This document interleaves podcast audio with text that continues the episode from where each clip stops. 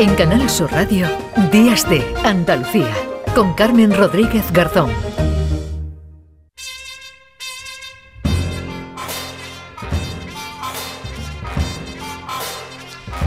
Y comenzamos, eh, como siempre, esta tercera hora de programa en Días de Andalucía, dando la bienvenida a Paco Reyero. Hola Paco, ¿qué tal? Muy buenos días. Hola Carmen, qué bien, ¿cómo, cómo estamos atravesando el invierno? Eso que dicen los, Sí. los alemanes tienen una expresión que es atravesar el invierno. Atravesar el un invierno. invierno andaluz, sí, pasar Sí. el invierno es como lograr llegar al final del invierno, ¿no? No tenemos nosotros el A mí no me invierno, gusta el invierno, agradecidos. Paco. A mí no, me te gusta, ¿no? No me gusta. Yo ya Bueno. estoy loca porque llegue la primavera, pero bueno, ya está. Aguantamos y aguantamos. Ya estamos a la mano, hay que verlo, hay que verlo desde, desde Ya, yo ya visualizo que eso está muy Exacto, bien, lo de ya exacto, tener ahí un cerca, horizonte sí. claro como es el de la el de la primavera que aquí se adelanta. Esto no tiene nada que ver con la fecha, ya lo sabemos y, y seguro que antes del 21 de marzo tenemos aquí ya una primavera en condiciones. Esperemos que llena de, de lluvia, que es lo que de verdad hace falta. Bueno, Paco, tú nunca vienes solo porque No. ya me has acostumbrado a traer mucha compañía la banda- mañana de domingo. Tienes una banda ya. Una banda sospechosa, sí. Sospechosos habituales, lo vamos a Estoy llamar. Rodeado, también, sí. sí. eh, estoy rodeado, pero no fallan. Mm, Están aquí eh, Genaro y Asociados, esa agencia de creatividad, de propuestas insólitas. Eh, recordemos que sigue vigente, sigue abierta su llamada para hacer cursos. ¿Cursos Sí. de qué? Pues cursos de cursos. ¿Te gustaría impartir cursos pero no sabes qué cursos? Curso intensivo para dar cursos durante el curso académico. Ofrecemos orientación y asesoramiento de los cursos. Acompañamiento y seguimiento garantizado de los cursos. Pero es que no sé de qué hablar. Da igual. Curso intensivo para dar cursos durante el curso académico. Con la primera matrícula te regalamos otra matrícula para el próximo curso. El curso de los cursos, esto desde luego parece un trabalenguas, pero es que ellos... Eh, real. El tema de los Es cursos se, le, se les está dando bien. cosa, ¿eh? Claro, yo ya me Sí. apunto al curso del curso y ya está. ahí. Y reserva la matrícula, que hay un descuento. Sí, ah, que hay descuentos, sí, esto como ahora con los gimnasios, ¿no? que casi te, te regalan, te dan dinero, ¿no? Por apuntarte. Bueno, te dan incluso Mm. la posibilidad de hacerte unas fotos, eh, el gimnasio de un día, ¿no? Sí, sí, hágase exactamente, una ¿no? foto, Sí. eh, luzca ah, para parecer que está haciendo elíptica o press banca.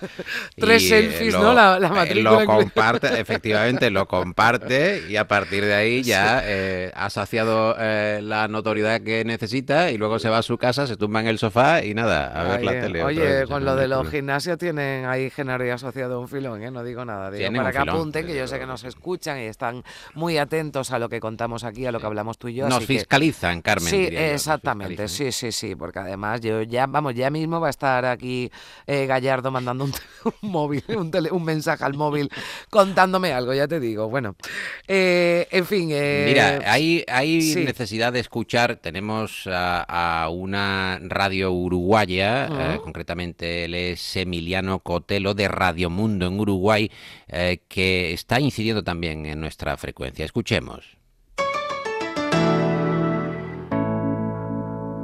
Más de medio siglo después, uno pensaría que ya no hay formas nuevas de contar el milagro de los Andes. Tantos libros publicados, películas, documentales, podcasts, tantas charlas y entrevistas a quienes sobrevivieron. Y sin embargo, acaba de estrenarse una película que logra estremecer al público, incluso a aquel que ya creía que lo conocía todo sobre aquellos hechos. Esta nueva versión está hablada en español y está a cargo de un elenco de actores uruguayos y argentinos. Es una producción de Netflix dirigida por el español Juan Antonio Bayona. Eso se traduce en una factura técnica de altísima calidad. Desde los primeros minutos, con una reproducción del accidente aéreo impactante por su realismo, la Sociedad de la Nieve conmueve al espectador, en particular cuando muestra lo que implicaron aquellos 72 días de espera en la montaña. Pues eh, me gusta la reflexión que hace este compañero Emiliano Cotelo de Radio Mundo Uruguay. de ¿no? Montevideo. Esa capacidad, ¿verdad?, que ha conseguido eh, Bayona en la Sociedad de la Nieve para eh, sorprendernos después de que casi, o creíamos conocer casi todo, ¿no?, de esta historia, de ese milagro de Sí. los Andes.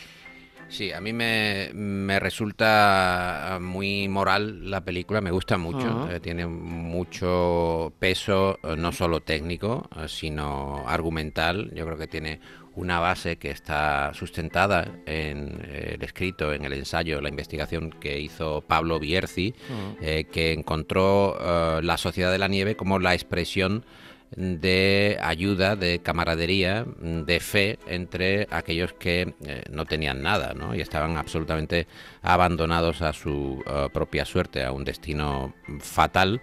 Y hay que decir, Carmen, que eh, Juan Antonio García Bayona es hijo de andaluces, de ah. andaluces, concretamente su padre es eh, de mm, Osuna, en la ah. provincia de Sevilla, y su madre de Huelma, en Jaén, y su padre eh, decoraba fachadas en los eh, cines, en los cines tradicionales, esas enormes fachadas con carteles que llamaban, por ejemplo, no sé, un enorme tiburón, por ejemplo, por ah. ponerlo en la época, ¿no?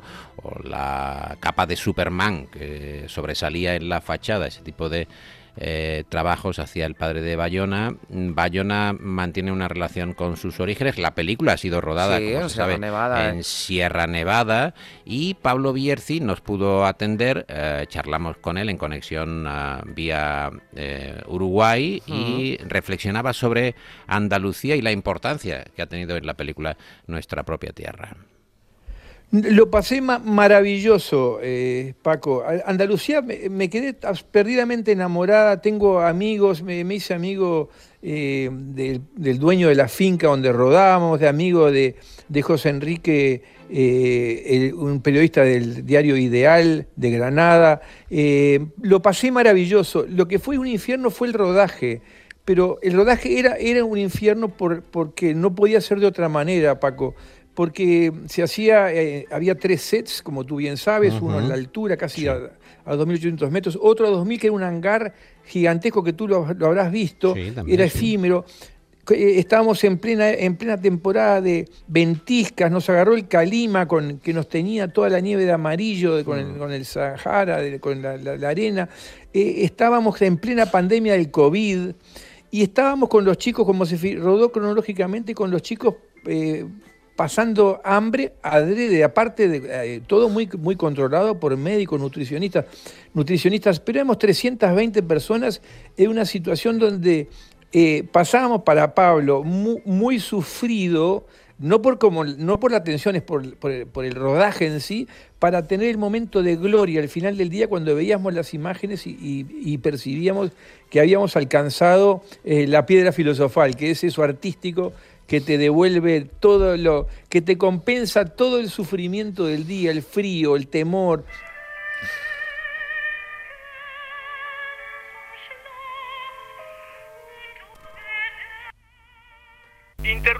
Amigos oyentes, este programa para ampliar la información que les adelantamos hace unos minutos, porque ya se conoce la identidad de los dos jóvenes sobrevivientes del avión uruguayo que se estrelló hace 71 días en los Andes. Se trata de Roberto Canesa y Fernando Parrado se interrumpe la emisión, Carmen, en la propia película, porque es la mm, radio, eh, que tiene una presencia también muy notable en la narración de Bayona, la que anuncia y anuncia a los espectadores eh, que ya Canesa y Parrado, eh, dos de los integrantes de ese grupo de la Sociedad de la Nieve, han sido capaces de la heroicidad de mm. atravesar parte de los Andes y contactar con un arriero que les dice no se preocupen, mañana, mañana vendremos a, rescatarles. Es una película, como decimos, muy emocionante. La radio decías tú, eh, ¿no? Que, que, porque la radio es la en esos 72 días y es la única conexión, ¿no? Que tienen con la con la realidad y es la que le transmite ¿no? la mala noticia de que ya no hay noticias ¿no? y que ellos ya dejan de ser noticia y, se y transmite Bayona estupendamente como eh, esa angustia ¿no? que se apodera ya de todos cuando ya desesperados no piensan que se han olvidado de,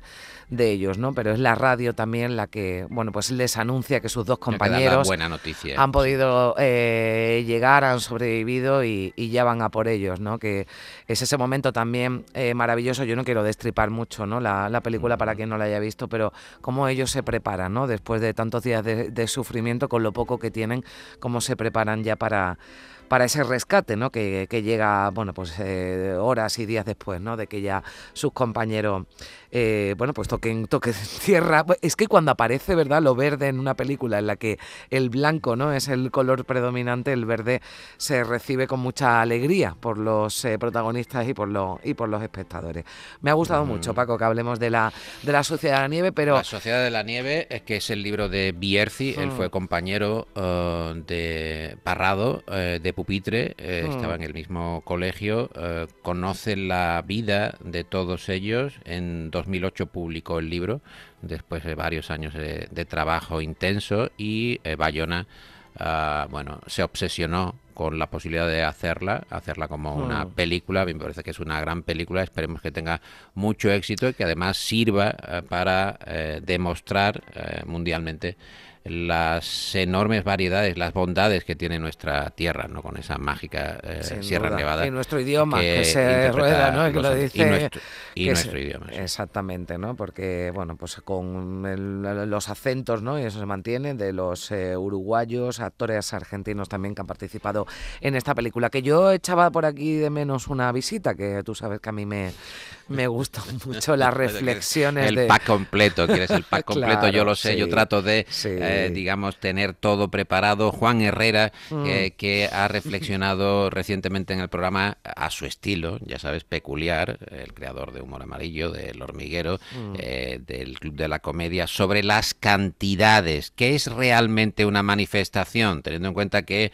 según un bando u otro dice allí hubo mil o un millón. Bueno, Sí. vamos a ver si nos ponemos medianamente de acuerdo. ¿Cuánto es una ración? ¿Cuánto es una tapa? Aquí está Juan Herrera. sobre el tema de las manifestaciones, falta documentación, falta reflexión, falta estudio. Porque, por ejemplo, vamos a ver, por empezar por algún lado, ¿qué cantidad de sujetos hacen falta para que, por ejemplo, la tuna pase de ser la tuna a ser una manifestación? Si juntamos mil tunos, por ejemplo, ¿eso es una tuna grande o es una manifestación? Pregunto yo. ¿El número, ¿El número tiene que ver con el nombre o no? ¿En qué momento un pastel, si se dimensiona un pastel, llega a ser una tarta? Uf, eso es un debate. ¿Qué es preferible, un pastel grande o una tarta pequeña? Y cuando dicen aquí tiene la media ración y realmente Claro. es una tapa. ¿En qué momento media ración pasó a ser una ración? No se sabe. Bueno, ahora hay una modalidad que es plato.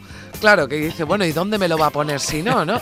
Pero es cuando dice, bueno, de esto que es tapa, ración, dice, no, es plato. Es que yo...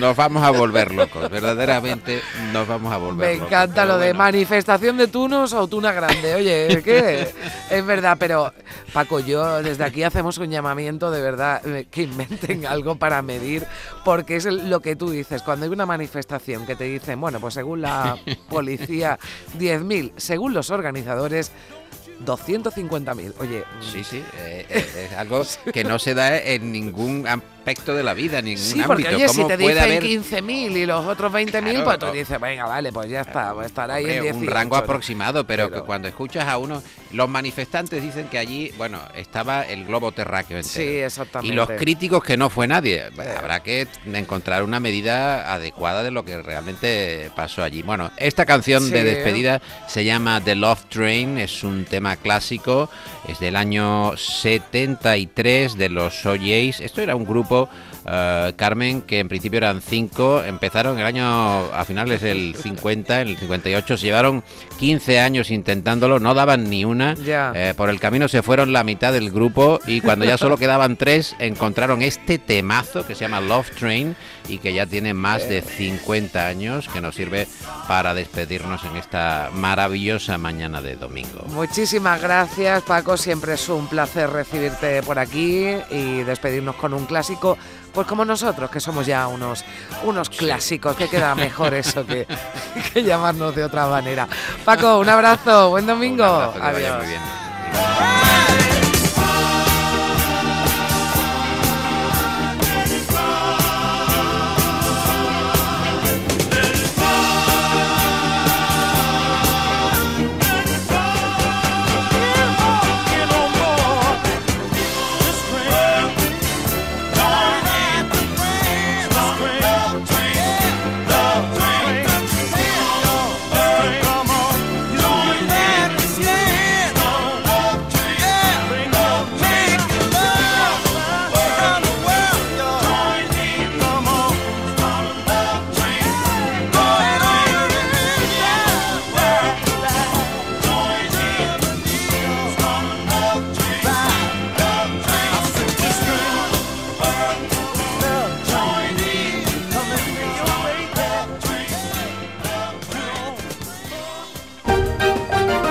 Canal Sur Radio, Días de Andalucía.